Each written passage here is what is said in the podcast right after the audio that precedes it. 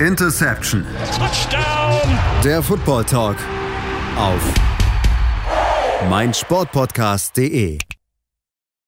Hallo und herzlich willkommen zu einer neuen Ausgabe von Interception, dem Football Talk auf meinsportpodcast.de. Wir haben Halbzeit in unserer Preview-Ausgabe. Die NFC und AFC East und North Divisions sind durch. Wir haben uns mit den ähm, entsprechenden 16 Teams jetzt schon beschäftigt und kommen jetzt äh, in unserer heutigen Woche oder in dieser Woche zu den South Division und machen den Anfang dabei wie immer mit der AFC, mit der AFC South und damit in der Division, wo letztes Jahr zwei Teams es geschafft haben, in die Playoffs zu kommen, aber wo jetzt ein Team anklopfen möchte, um möglichst weit nach oben zu kommen. Die Indianapolis Colts mit neuem Quarterback wollen jetzt in den Win-Now-Mode und ja, die beiden Tennessee, äh, die Tennessee Titans und Houston Texans möglich von den ersten beiden Plätzen verdrängen.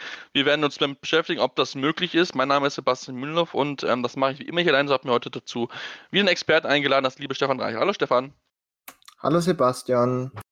Ja, Stefan, lass uns anfangen mit dem Team, was sehr jung ist. Vielleicht des, eines der jüngsten Teams in der gesamten NFL. Das sind die Jacksonville Jaguars. Ähm, ja, damals noch geträumt von, von irgendwie von einem Einzug in, die, in den Super Bowl, knapp gescheitert gegen die Patriots damals gewesen, nach einer schwachen zweiten Halbzeit. Und jetzt kann man schon sagen, hat man das ganze Wasser einmal auf links gedreht. Ich habe mal genau geschaut, die Erfahrung ist nicht wirklich vorhanden. 68 von 90 Spielern haben vier oder weniger Jahre Erfahrung.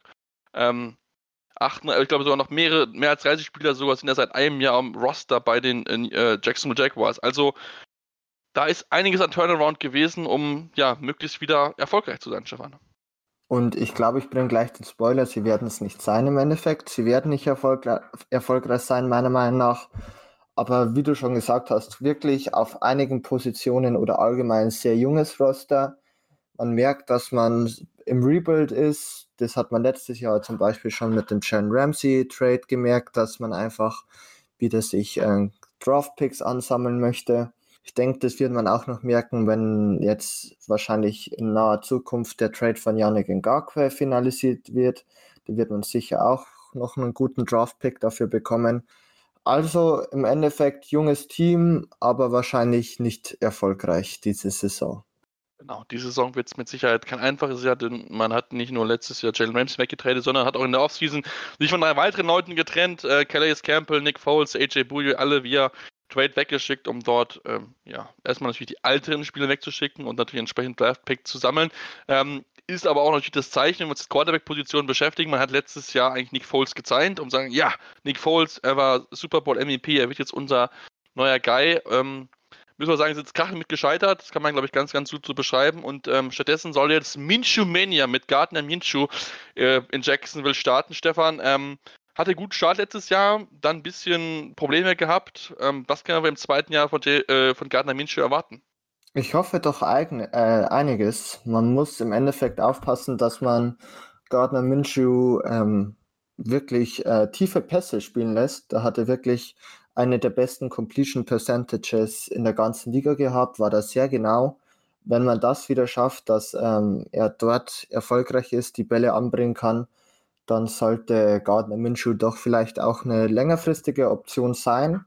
Nachdem Nick Foles ja weggetradet wurde zu den Chicago Bears, nachdem das Experiment nicht geglückt ist, wohl einer der größten oder schlechtesten Signings überhaupt war. Ähm, und ja, mit dem Wide Receiver Core sollte es dann eigentlich auch recht gut funktionieren, weil ich finde, dass das doch noch die große Stärke ist bei den Jacksonville Jaguars DJ Chark hat wirklich letzte Saison endlich mal gezeigt, was er drauf hat. Didi Westbrook ist auch nicht schlecht. Chris Conley als Nummer 3 ist auch meiner Meinung nach recht passabel. Man hat sich im Draft auch noch mit LaVisca Chinot verstärkt in der zweiten Runde von Colorado. Also da sollten genug Waffen vorhanden sein für ihn.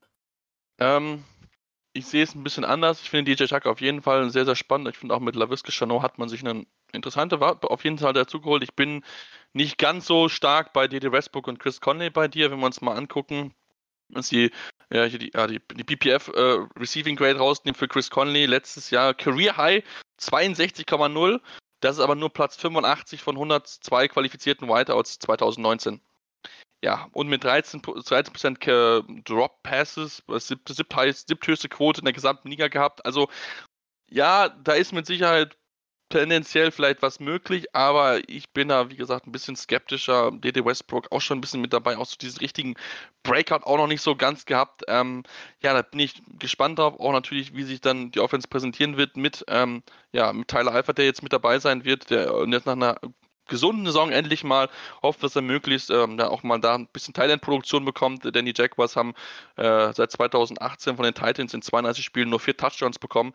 Ähm, da hofft man sich mit Alfred entsprechend um einiges mehr und das kann er, wenn er fit bleibt, auf jeden Fall schaffen. Spannend mit Sicherheit auch das Thema äh, Running Back, Stefan. Dort hat man ja mit Leonard Fournette äh, noch weiterhin seinen First-Round-Pick in den letztes Jahr jetzt rein. Die Frage, die sich stellt, ähm, ja, bekommt einen Anschlussvertrag, ja oder nein? Es gibt ja sogar das Glück, dass er auf dem Trade-Block steht. Was meinst du, was passiert mit Fournette während der Saison? Bleibt er durch? Wird er getradet? Was würdest du an Jaguars Stelle tun? Ähm, auf jeden Fall kein Geld für ihn ver äh, verschwenden.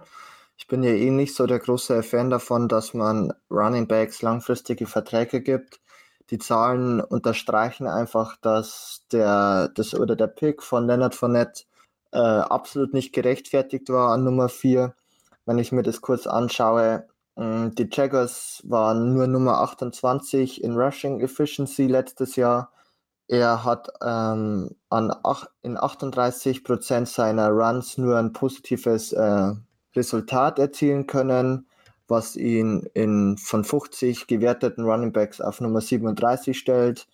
Also das ist halt wirklich nicht gut im Endeffekt und ich glaube, dass die Jaguars einfach das Geld besser verbrauchen oder verwenden können wie für einen Leonard Fournette und ja, ich glaube, das hat einfach nicht funktioniert. Hinzu kommt ja auch, dass äh, auch kein, überhaupt keine Rolle im Passing-Game spielt. Klar, 76 Pässe gefahren, aber nur 522 Yards. Das sind 6,9 Yards pro Reception und eine Receiving Rate von PPF von PFF von 65,4, was auch nicht wirklich sonderlich gut ist. Und deswegen haben wir es ja mit Chris Thompson jemanden geholt, der das sehr, sehr gut fangt, Bälle aus dem Backfield zu fangen. Deswegen bin ich mal gespannt, ob er da vielleicht ein bisschen das, äh, mit dabei sein muss. Die Offensive Line muss sich mit sie auch verbessern. Ähm, auch da einiges noch zu tun haben. Einige unter ihren Möglichkeiten gespielt, auch unter anderem ja eigentlich der Pro Bowl äh, Left Guard mit Andrew Norwell, der echt wirklich äh, keine gute Saison hatte. Also da geht er mit Sicherheit besser von ihm, da ist man Besseres gewohnt. Ähm, deswegen auch da muss ich ein bisschen was steigern und äh, ja, da muss auf jeden Fall was passieren. Kommen wir in die Defense, die ja in den letzten Jahren mit Sicherheit Saxonville, wir kennen es, ähm, sexy gewesen ist. Ähm, Stefan, was machen wir mit der Defense? Kann sie wieder Saxonville werden oder ist es ein bisschen schwieriger in diesem Jahr? Ja, jo Josh Allen sollte doch auch heuer wieder ein sehr guter Pass-Rusher sein hat letztes Jahr wirklich schon sein Potenzial aufleuchten lassen, hat nicht ganz so die Snaps bekommen, die man vielleicht erwartet hat. Aber ich glaube, heuer sollte dann doch die Nummer 1 Option auf Edge sein. Man hat sich auch noch Clevon Jason geholt von LSU, einen Edge Defender. Also Pass Rush sollte meiner Meinung nach wieder gegeben sein. Mm, dahinter sieht es meiner Meinung nach ein bisschen schwierig aus. In der D-Line Taven Bryan und Rodney Gunter auf Defensive Tackle sind für mich beide wirklich keine langfristigen Optionen. Taven Bryan ist, glaube ich, für die meisten Jacksonville-Fans wirklich eine herbe Enttäuschung gewesen damals. Oder auch heute. Ja, du da in diesem Jahr für ihn wahrscheinlich. Genau, und im Endeffekt, ja, ich glaube, es wird nicht mehr an äh, Saxonville sicher nicht mehr, aber ich glaube, der Pass Rush sollte doch ganz okay sein. Das denke ich auch. Was machen wir mit der restlichen Defense? Meinst du ja damit mit Sco Joe Scobert jemand geholt, der gerade als Defensive Lineman natürlich einmal, äh, die, äh, Middle Linebacker, so ist es richtig gar nicht Defensive Lineman, wie komme ich denn darauf?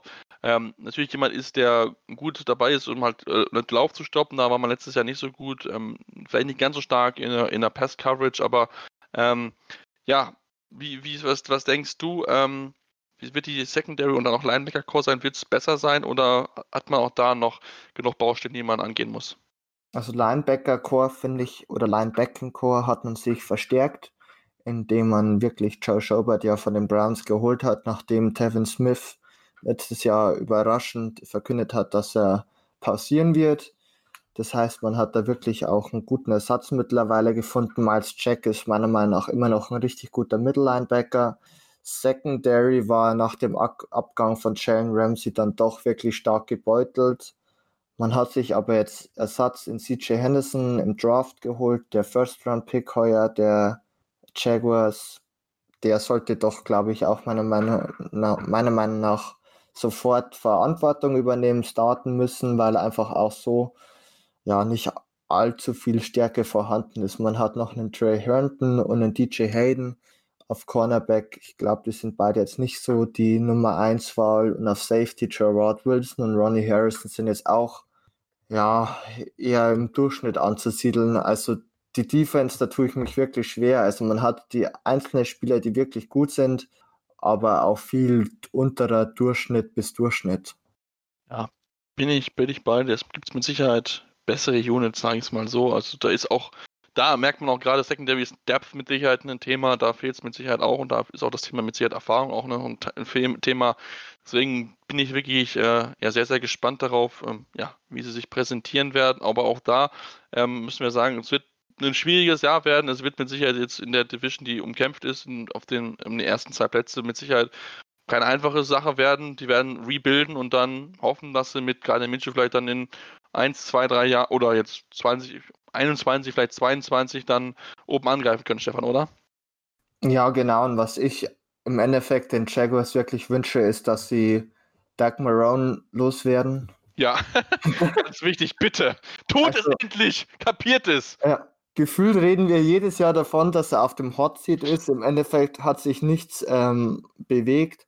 Auch ein David Caldwell als General Manager sollte meiner Meinung nach auf jeden Fall mal ausgetauscht werden. Seitdem der ja sozusagen ja, an der Macht ist, haben es äh, die Jaguars nur einmal geschafft, mehr, eine Saison geschafft, mehr wie sechs Siege zu holen. Also das ist ja doch auch ein Beweis dafür, dass er sich sowohl im Draft als allgemeiner Teambildung äh, es nicht geschafft hat, ein erfolgreiches Team aufzustellen. Und da muss meiner, meiner Meinung nach wirklich mal was gemacht werden.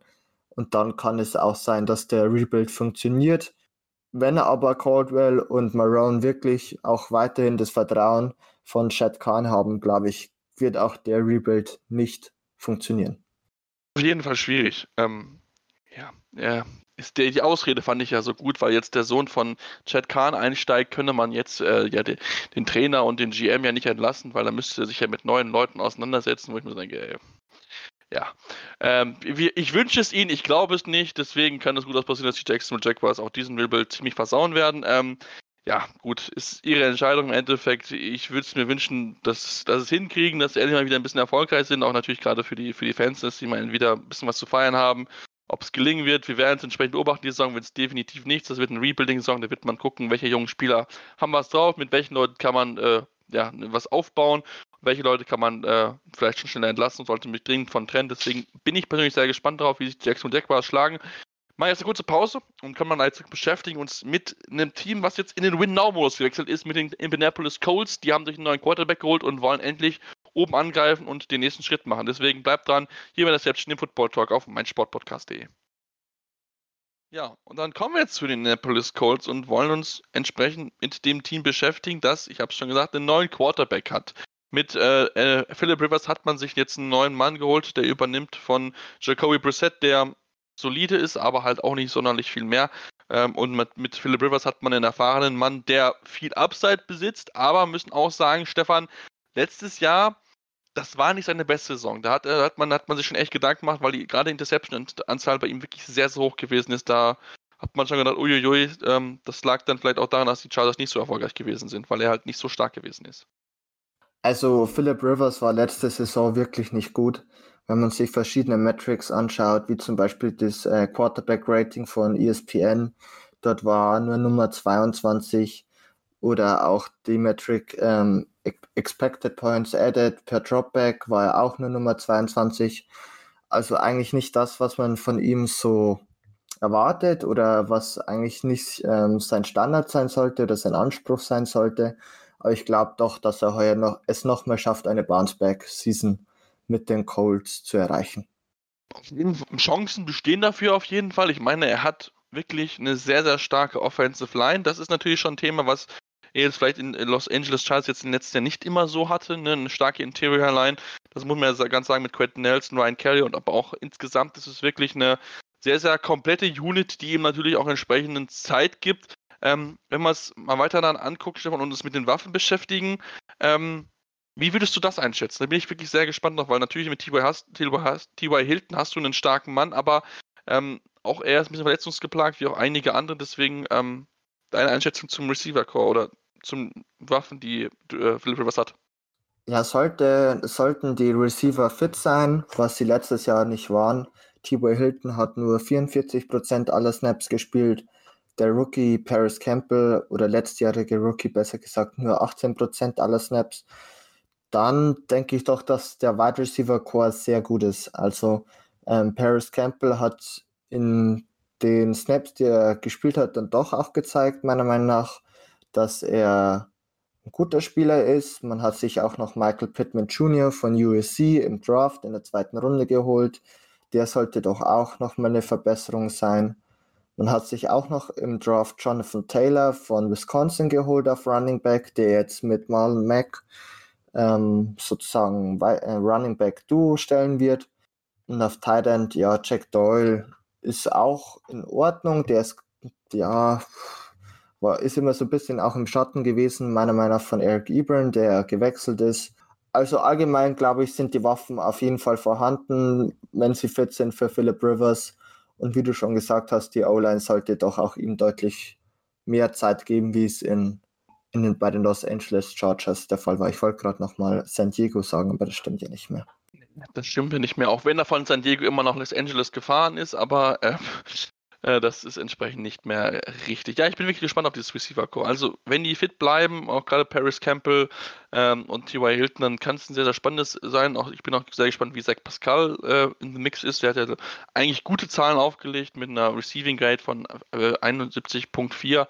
War schon wirklich echt gut und auch aufgrund seiner ja, seines Stils mit vielen Short Intermediate Routes zu laufen, können natürlich gerade für Philip Rivers vielleicht eine relativ frühe Sicherheitsanspielstation werden. Deswegen sind wir mal gespannt, wie es dort funktionieren wird und lass uns mal dann mit dem Blick werfen auf die Defense ähm, bei den Indianapolis Colts, denn auch da hat man sich ein bisschen verbessert. Man hat ähm, zugeschlagen bei den 49ers, die, sie, die ähm, der Forrest Buckner verloren haben und ähm, er ist ja von diesem starken D-Line da mit dabei gewesen, einer der First-Round-Picks und da, Stefan, da hat man wirklich einen absoluten Griffgriff gemacht, dass man sich ihn holen konnte und so ein bisschen das ausgenutzt hat, dass die äh, 49ers nicht alle halten konnten in der starken D-Line im Endeffekt wirklich ein toller Move für die Colts, weil er einfach auch die Qualität gebraucht wird in der D-Line. Justin Houston, Denico Audrey, Timoko Toure sind für mich alles passable Spieler, die aber jetzt wirklich kein, keine Standout-Spieler sind, was man eben jetzt mit DeForest Buckner auf jeden Fall hat.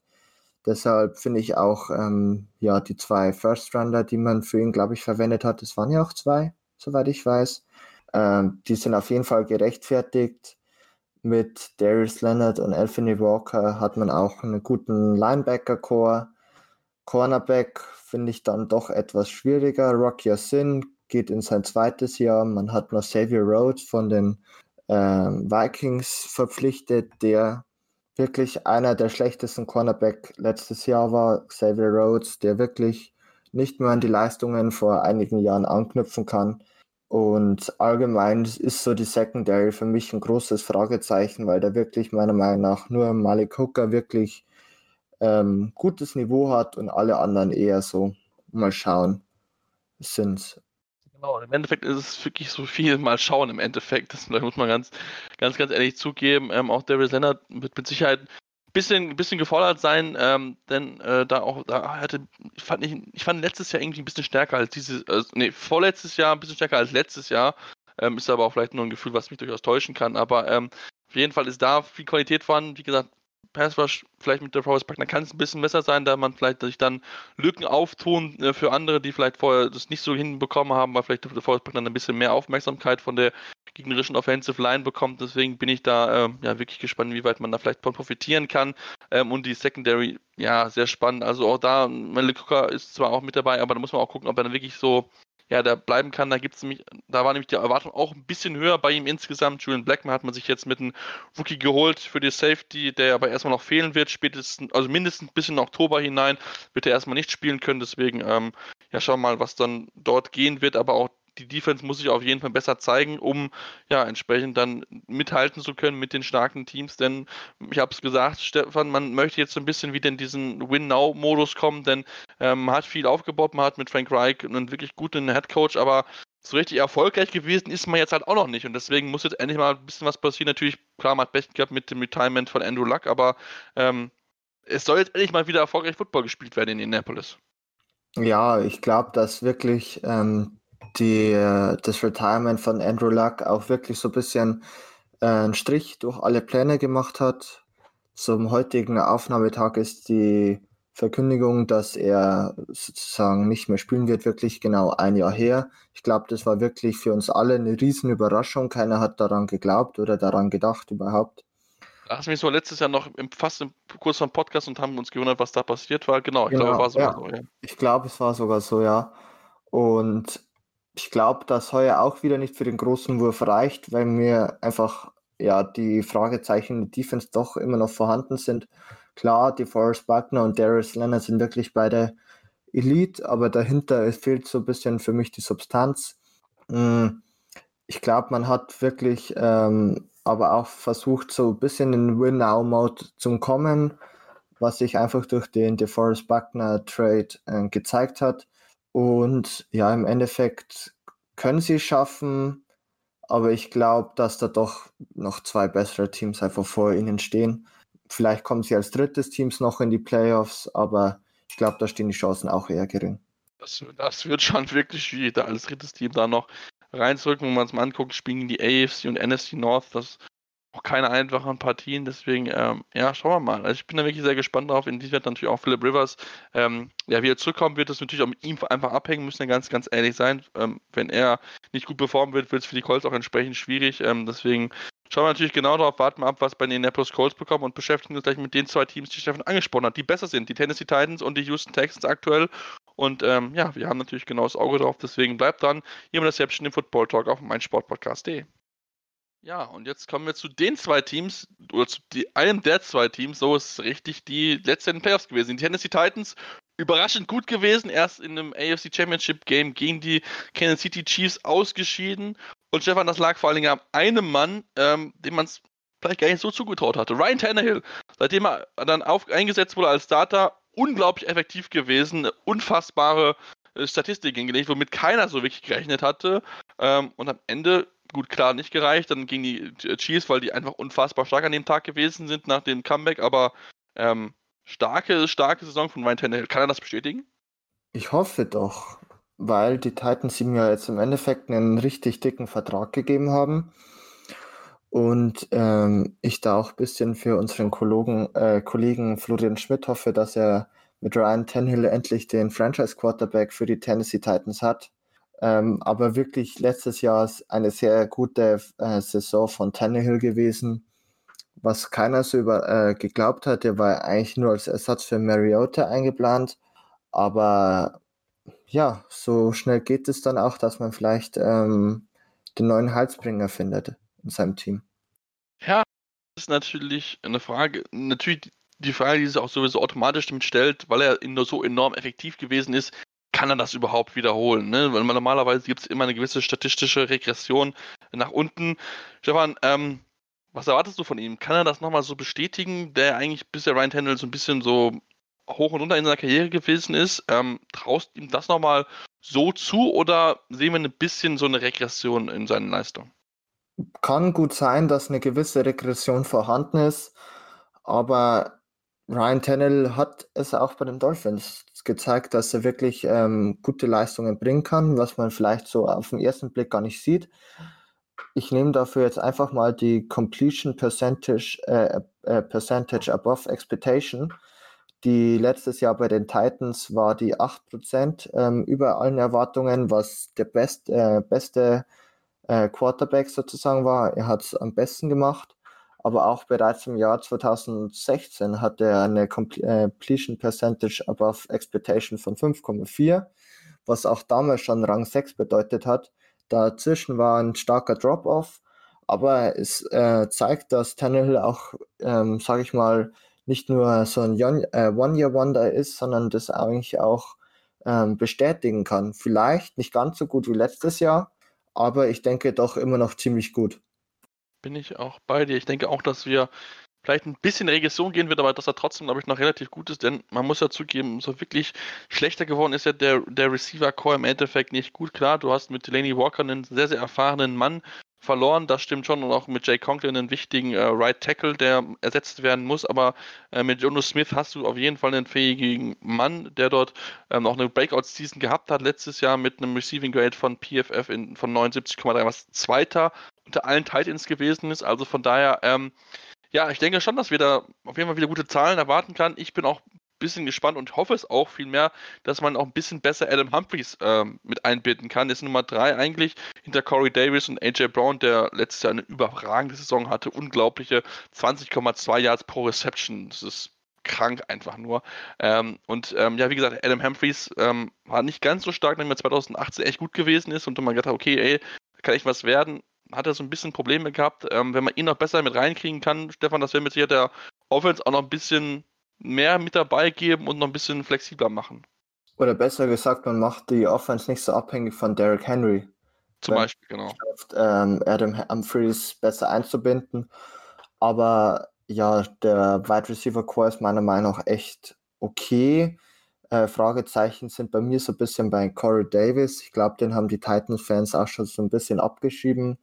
Aber man hat ja wirklich mit AJ Brown wirklich einen sehr guten Wide Receiver gefunden, der letztes Jahr ähm, 2,98 oder ähm, Yards per Route äh, sozusagen äh, received hat, was ähm, sozusagen Nummer 1 von sagenhaften 111 ähm, Wide Receivers war. Also er war in diesem Bereich der beste Wide Receiver in der ganzen Liga. Äh, John Smith, der jetzt sozusagen der Ersatz für Delaney Walker sein wird, war in derselben Kategorie ähm, Nummer 7 unter allen Tight Ends. Also man hatte auch wirklich Qualität. Und ähm, Humphreys sollte meiner Meinung nach auch heuer doch wieder besser werden und an, das, an die Leistungen von in Tampa anknüpfen können. Ja, da bin ich wirklich sehr gespannt drauf, ähm, wie es sein wird. Und du hast natürlich auch ihn angesprochen, natürlich mit Derrick Henry. Ähm, er wird wieder ein wichtiger Vocal Point sein, hat auch ein bisschen davon profitiert, als Ryan Tannehill dann ein Quarterback gewesen ist, hat äh, unfassbar starke Zahlen aufgelegt mit 4,2 Yards pro After Contact pro Rush ist es sehr, sehr gut. Beste Zahl gewesen oder beste Wert in der NFL gewesen von allen Running Backs, also wirklich enorm stark. Deswegen hat er ja auch seinen neuen Vertrag bekommen, dort entsprechend ähm, verlängert worden mit ihm. Ist natürlich klar, Running Backs verlängern ist immer ein bisschen schwierig, ähm, weil sie relativ austauschbar sind, aber ähm, er hat sich auf jeden Fall mit seinen Zahlen äh, verdient und deswegen mal gucken, inwieweit er dann auch da vielleicht ein bisschen Leistung bekommt, weil die Backups von ihm sind nicht so erfahren. Äh, die sechs Spieler dahinter haben gerade mal 28 NFL-Carries bekommen. Ähm, vielleicht wird der Return Evans, der Third Round Pick im letzten, also in diesem jährigen Draft, vielleicht ein bisschen mehr dazu bekommen. Ich bin da wirklich sehr, sehr gespannt drauf, inwieweit da vielleicht ein bisschen Leistung kommen wird, weil ähm, sollte er sich mal verletzen, Derrick äh, Henry, dann bin ich sehr gespannt, inwieweit die Offense dann natürlich anders aussehen würde bei den Tennessee Titans.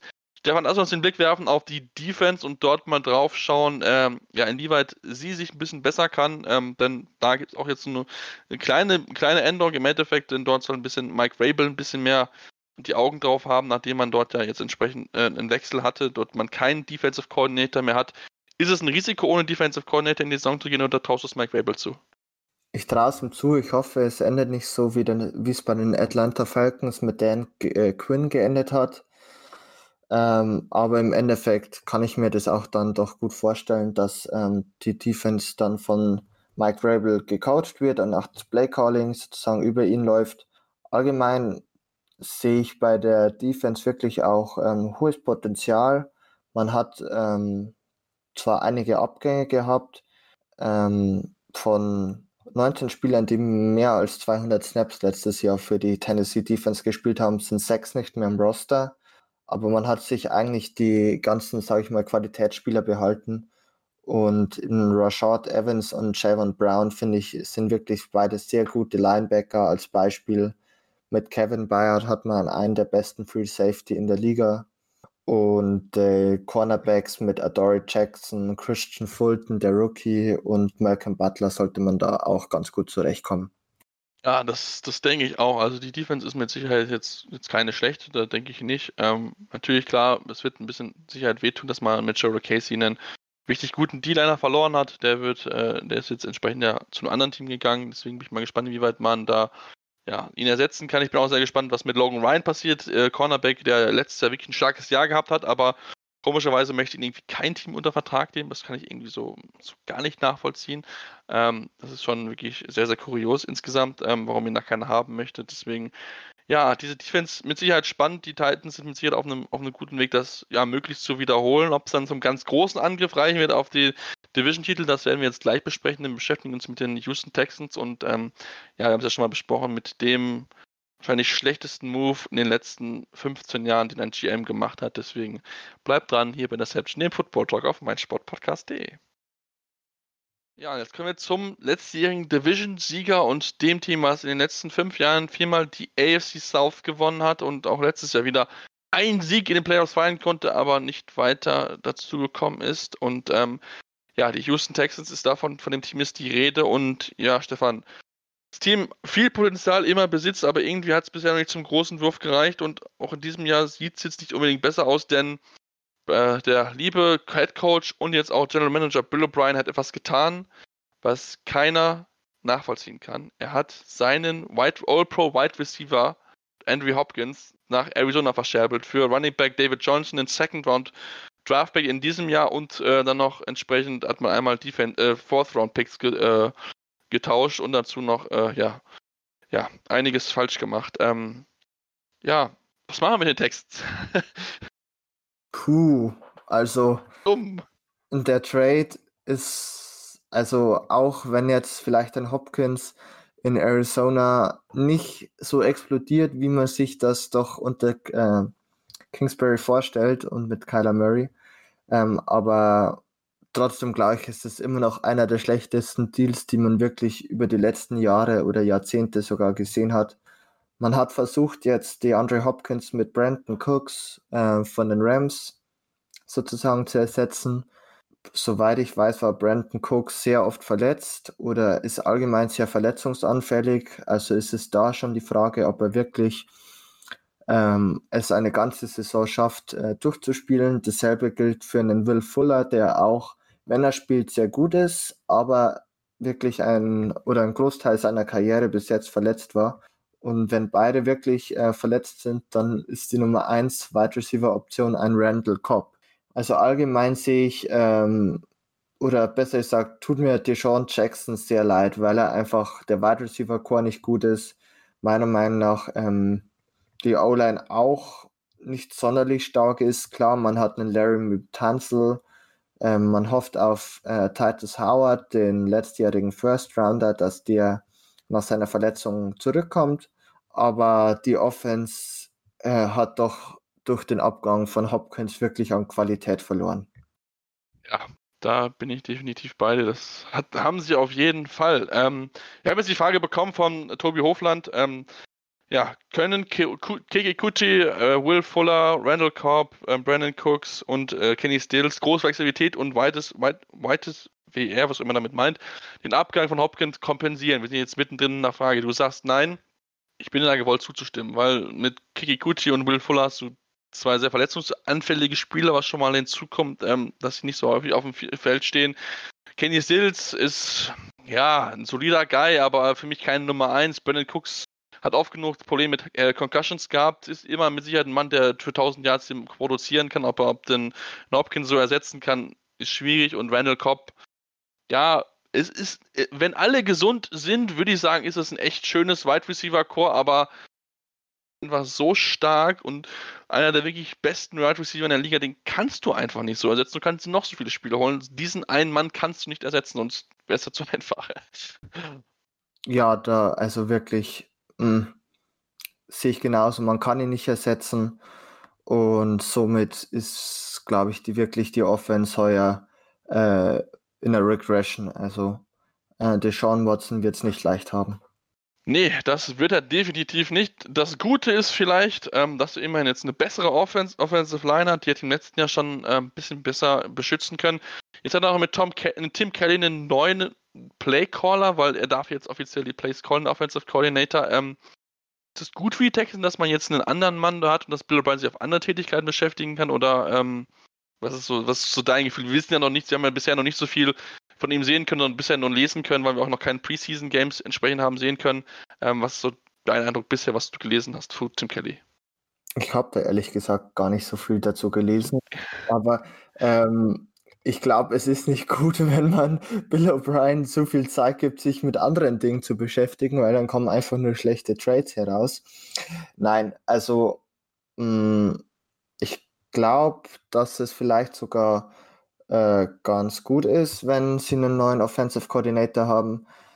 Aber andererseits war man letzte Saison doch auch sehr stark und ich glaube, dass das nicht das große Problem im Endeffekt war, sondern einfach, dass man auch meiner Meinung nach zu konservativ war dann im Playoff-Game, nachdem man ja doch eigentlich schon eine deutliche Führung hatte gegen die Chiefs, hat man, ist man dann ja bei Fourth and One nicht dafür gegangen, was im Endeffekt dann gleich so der ziemlich äh, große Neckbreaker war. Also einfach ein bisschen, sag ich mal, ein bisschen mehr Aggressivität würde ihm gut tun. Vielleicht bringt es der neue Offensive Coordinator mit, dann wäre das vielleicht auch ein Vorteil in Zukunft. Wäre auf jeden Fall ein Vorteil. Ähm, schauen wir mal, ob es inwieweit funktionieren wird. Lass uns noch kurz über David Johnson sprechen, bevor wir uns mit den Defense beschäftigen. Was können wir von ihm noch erwarten? Ähm, auch letztes Jahr wieder verletzt gewesen bei den Arizona Cardinals und dann wirklich auch jetzt ja, auf dem Abstellgleis gewesen. Kann er nochmal zurück zu alter Form finden oder ähm, wird es für ihn äh, schwierig, ähm, weil er auch zumal auch verletzungsgeplagt ist in den letzten Jahren? Was denkst du? Ich glaube nicht mehr, dass er an die Form anknüpfen kann, die er vor 2016, glaube ich, war es, ähm, hatte. Running Backs werden mit dem Alter meist einfach schlechter. Mm, sie sind einfach auch nicht sonderlich langlebig. Letztes Jahr war Nummer, vier, äh, Nummer 40 von 50 äh, Running Backs in EPA per Rush. Äh, Broken Tackles hat er nur bei 6,4% geschafft, was wirklich der schlechteste Wert aller Running Backs ist. Also ähm, ich glaube nicht, dass äh, David Johnson der Heilsbringer sein wird und an die Leist äh, Leistungen von 2016 anknüpfen kann. Ich bin auch skeptisch, würde ich mal sagen. Also, ähm, glaube auch nicht so ganz. Mal gucken, wie das funktionieren wird. Lass uns zu der Defense kommen. Eigentlich immer ja, gut gewesen bei den äh, Houston Texans. Wenn wir uns das aber gucken, äh, Efficiency-wise war es letztes Jahr überhaupt nicht gut. Also da hat man wirklich sich große Probleme gehabt. Natürlich lag es auch daran, dass JJ Watt mal wieder mit Verletzungsproblemen zu kämpfen hatte. Trotzdem kann man sich halt nicht nur auf einen Mann verlassen, um entsprechend erfolgreich zu sein. Stefan, ähm, sehen wir Improvement bei der Defense der äh, Houston Texans oder wird sie weiterhin äh, ja, eine Baustelle sein und nicht zu den Top-Units äh, gehören in der NFL? Zweiteres meiner Meinung nach. Einfach, man hat nicht viel verändert. Ähm, Eric Murray wird auf Safety wahrscheinlich starten und in der D-Line wird Ross Blaylock, der Rookie, ähm, wahrscheinlich eine, eine Position einnehmen. Aber im Endeffekt, glaube ich, wird das nicht sonderlich anders sein wie letztes Jahr. Du hast es schon gesagt. Äh, man war nur Nummer 26 in Defici äh, Defensive Efficiency. Wenn man sich ein bisschen steigert, glaube ich, wäre das wirklich schon äh, eine große äh, Überraschung und allgemein ist wirklich die Defense eine große äh, Schwachstelle, meiner Meinung nach, bei den Texans. Ja, ich äh, habe auch einige Zweifel ähm, über in allen, eigentlich in allen Bereichen, ob es jetzt D-Line, Linebacker oder Secondary ist. Also die Linebacker haben ein paar Probleme, die entsprechend äh, Coverage-Zahlen gut aufzulegen mit einem Zach Cunningham und auch einem Bernardic, Bernardic McKinney. So ist es richtig. Ähm, bisschen äh, schon spät am Abend. Äh, deswegen bin ich da wirklich sehr, sehr gespannt drauf. Auch die Secondary, da habe ich auch so einige Fragezeichen. Bradley Roby, äh, wie weit er präsent, äh, ja, sich präsentieren wird. Also da ist einiges an äh, Fragezeichen, die es dort gibt. Äh, trotzdem natürlich möchte Bill O'Brien natürlich möglichst erfolgreich sein, denn Stefan, könnte es passieren, wenn er, sagen wir mal so, die Client in den Leistungen, dass er auf einem Hot Seat sitzen könnte oder denkst du, dass das Vertrauen so groß in ihn ist, dass er weiterhin sowohl GM als auch Trainer bleiben darf? Also Hot Seat, glaube ich, ist ein bisschen übertrieben.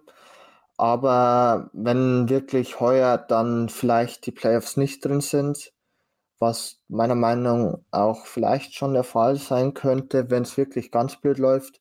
Aber auf jeden Fall wäre es äh, den Texans gut geraten, wenn sie sich einen äh, Vollzeit General Manager zulegen würden. Und ähm, ja, ich glaube, Bill O'Brien wird dann auch ähm, nicht sozusagen der Favorite bleiben bei den Texans. Aber ich glaube, der wird das ja noch ein, zwei Jahre mindestens machen, auch wenn vielleicht der Erfolg nicht so da sein sollte. Das kann ich mir auch gut vorstellen, dass er noch ein bisschen bleiben wird, aber wie gesagt, man sollte sich wirklich einen Fulltime GM hinzuholen, der bessere Entscheidungen trifft als äh, der aktuelle GM mit Bill O'Brien, denn das, was er dort mit Andrew Hopkins gemacht hat, das ist wirklich abenteuerlich. Hätte ein besserer GM mit Sicherheit um einiges mehr rausgeholt, um einige mehr First-Round-Picks, ähm, was er ja gar nicht hinbekommen hat, sondern im Endeffekt nur ein Zweit-Round, Second-Round-Pick und einen alternden Running Back. Deswegen, ähm, ja, sehr, sehr schwach dort verhandelt. Ähm, ja, dann war es jetzt soweit mit unserer äh, Preview zu den Teams. Lass uns jetzt zu unseren Predictions kommen. Ja, welches Team wird am Ende die Division gewinnen? Ähm, und natürlich auch dürfen nicht die Frage vergessen, die wir, die ich gerade bei den Titans vergessen habe. Und zwar, Tobi Hofland hat uns gefragt, bauen Tennell und Henry so stark ab, dass die Titans aus den Playoffs fliegen? Stefan, kannst du gerne als Paket beantworten? Gut, ich fange wieder von hinten an. Nummer 4 für mich klar, die Jacksonville Jaguars. Man ist mitten im Rebuild. Die Defense ist nicht sonderlich gut. Die Offense ist vor allem die Offensive Line ein großes Fragezeichen. Ob äh, Gardner Minshew wirklich the real deal ist, wird sich auch heuer zeigen. Also für mich klar Nummer 4. Nummer 3 sind die Indianapolis Colts, weil sie einfach meiner Meinung nach ähm, hoffen müssen, dass die Wide Receiver nicht verletzt sind, dass sie wirklich erstmal schaffen, dass heuer die Verletzungsmisere aufhört. Und Nummer zwei sind dann die Houston Texans. Für mich werden sie es heuer nicht schaffen, die Division zu gewinnen, weil einfach offensiv der Wide Receiver Core zu schlecht ist oder besser gesagt ähm, nicht fit bleiben wird, denke ich mal und die Defense allgemein auch nicht sonderlich gut ist, was wir ja schon besprochen haben. Und somit dann auch zur Frage vom guten Tobi Hofland. Ähm, ja, die Titans werden wieder in die Playoffs kommen. Ich glaube, auch mit dem Decline von Henry und Tannehill sollten sie es doch schaffen. Und somit sind die für mich an Nummer 1 gesetzt. Ja, dann komme ich zu meiner. Ähm, sehe auch auf vier äh, die Jacksonville Jaguars, ähm, vielleicht so ein Kandidat für einen Top-3-Pick. Ich bin mal sehr gespannt drauf. Ähm, wie gesagt, einiges junges Talent mit dabei. Das wird einfach Zeit brauchen. Deswegen werden sie in diesem Jahr nicht gut erfolgreich sein. Dann wird es einfach darum rauszufinden, okay, welche sind Leute, die wir, auf die wir in den nächsten fünf bis zehn Jahren bauen können. Ähm, für mich sind auch drei die Indianapolis Colts. Ähm, ich sehe es noch nicht, dass sie so erfolgreich sein werden. Injury-Probleme und auch bin ich mir nicht sicher, ob ähm, das äh, von Philip Rivers letztes Jahr ein Outlier war oder wirklich ein bisschen jetzt die Kleine nicht mal ganz an die Erfolge vergangener Tage rankommen kann. Ich würde es wünschen, ja, aber bin mir nicht zu 100% sicher, ob das so passieren wird. Und dann, ja, was mache ich dann? Ähm, gute Frage. Äh, schwierig. Also ich, es ist, ist glaube ich, so wirklich so ein Coinflip zwischen den beiden, aber gefühlt bin ich aktuell auch eher bei den, bei den Tennessee Titans, weil ich bei den Texans einfach einige Fragezeichen mehr sehe als bei den Titans. Die Defense, wie gesagt, ist großes Problem. Da hängt zu viel an einzelnen Personen, äh, als wirklich, dass man da so zufrieden sein kann. Und auch der Wide Receiver Core ist gut besetzt, vielleicht ein bisschen ähnlich gut wie bei den Tennessee Titans, aber da gibt es halt einige mehr Fragezeichen, können gewisse Leute fit bleiben und so weiter. Deswegen, ähm, ja, auch bei mir die zwei äh, Texans und die eins äh, entsprechend die Tennessee Titans und da auch die Antwort, die Frage auf die Antwort von Tobi. Ähm, ja, ich denke nicht, dass sie groß einbrechen werden. Der, der Klein wird mit Sicherheit vorhanden sein, ähm, aber ich denke nicht, dass der so krass ausfallen wird, dass sie die Playoffs verpassen werden. Ob es dann gelingen wird, dass noch ein zweites Team in die Playoffs kommt, wir werden es entsprechend schauen. Das wird mit Sicherheit die Zeit zeigen. Ähm, die Divisional Games sind gegen die AFC und NFC South äh, NFC North, so ist es richtig, also jeweils die North Division in den beiden Conferences und ähm, das ist nicht so ganz einfach, deswegen bin ich mal sehr, sehr gespannt darauf. Ja, damit sind wir jetzt am Ende unserer Ausgabe zur AFC South. Diese Woche kommt natürlich noch am Freitag, wie gewohnt, die Ausgabe zur NFC South. Da sollte ich unbedingt auf jeden Fall rein und uns auch gerne Rezensionen lassen. Am liebsten natürlich fünf Stände bei äh, iTunes, aber auch gerne konstruktive Kritik. Was können wir besser machen? Woran können wir arbeiten? Sind dort offen für euer Feedback. Das könnt ihr uns natürlich auch gerne geben auf unseren Social Media Kanälen. Bei Facebook und Twitter findet ihr uns unter dem Handle InterceptionFT. Dort könnt ihr auch gerne Fragen stellen. Jedem von uns hat die Möglichkeit, bis zu ungefähr 21 Uhr, 21.15 Uhr unsere Fragen zuzuschicken zu den entsprechenden Division oder auch gerne schon im Vorhinein. Ähm, nächste Woche ist ja dann entsprechend die West Division in der AFC und NFC und ähm, ja, dann beantworten wir eure Fragen auch dann entsprechend on air. Heute waren es zwei. Nächste Woche ist auch noch, also am Freitag ist auch noch mal eine mit dabei. Deswegen ja, uns gerne Fragen stellen und dann hören wir uns am Freitag wieder hier bei der Selbst Football Talk auf meinsportpodcast.de. Interception. Touchdown. Der Football Talk auf meinsportpodcast.de.